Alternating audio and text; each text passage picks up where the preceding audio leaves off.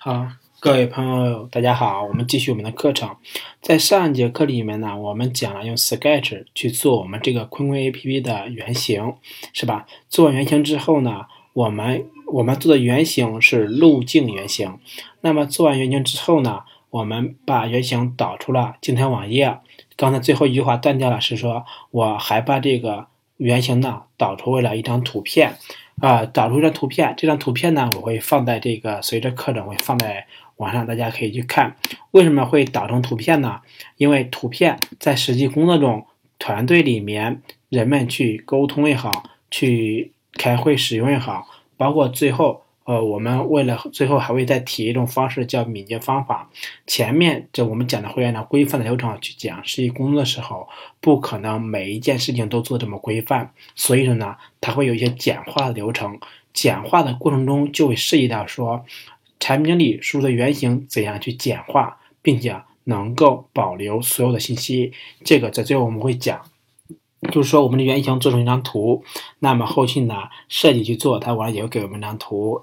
那么这张图呢，我们会上面去加标注，然后研发就去开发了。那么我们接着这节课去讲，就是说上一节课我们讲了是吧？是原型。那么 OK，原型讲完了以后，我们这节课讲流程，呃。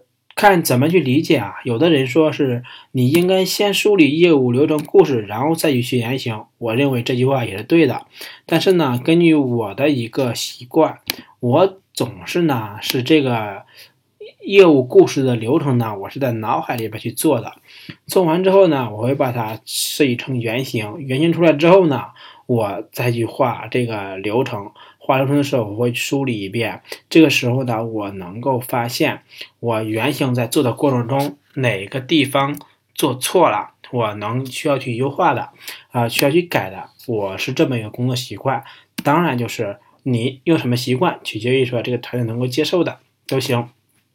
那么我们今天呢，就依据说刚才我们做那个原型，我们去拆解它的业务流程的时候，我们可以看到，就是对于一个业务流程。的这个设计流程图的时候，我们有这么几个东西情况。第一个，首先是要模拟用户的真实场景，就是我们有的称为 user story，就是用户故事，其实就是用户的场景。换句话说，就是用户的具体干什么这个操作路径。那么就是有前置约束和后置约束，包括明确的旗帜。啊，它在操作过程中呢，一定是有清晰的操作路径，最好一个页面上用户只有一种选择或者两种选择。呃，不到万不得已，不要出现三种选择，三种选择就会没得选了。那么，当然我们希望是能够便利我们所有的功能是最好的。这是我们画流程图的时候需要注意的，算是五个基本要素吧。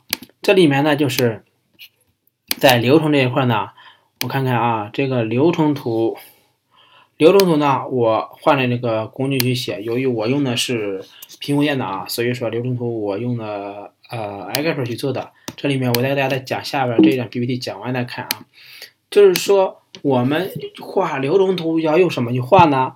呃，这里面我推荐一下是这样的，呃，Excel 是也能画流程图，而且也是现在比较方便了，也画的比较好看。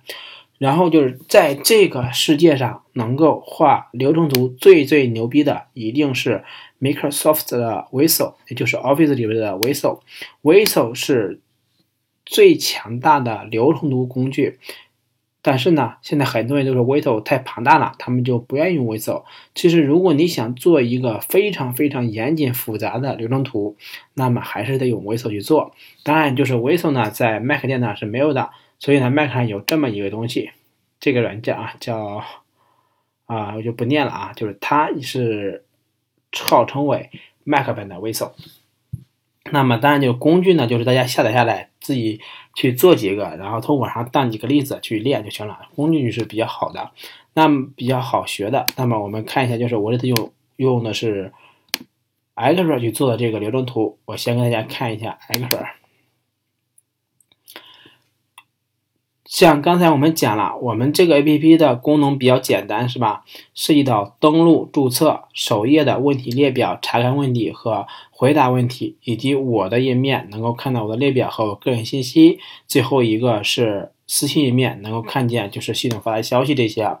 那么在画流程图时的时候啊，同样我们也是按照这个套路去做的。登录注册，回答问题，私信和我的。那么我们先看登录注册，登录注册在画流程图的时候，你就我就先把它缩小看整体啊。大家会看到分为几块呢？分为三块。第一块是登录，第二块找回密码，第三块是注册。那么我这个流程图呢，其实画的也是比较糙的啊，相对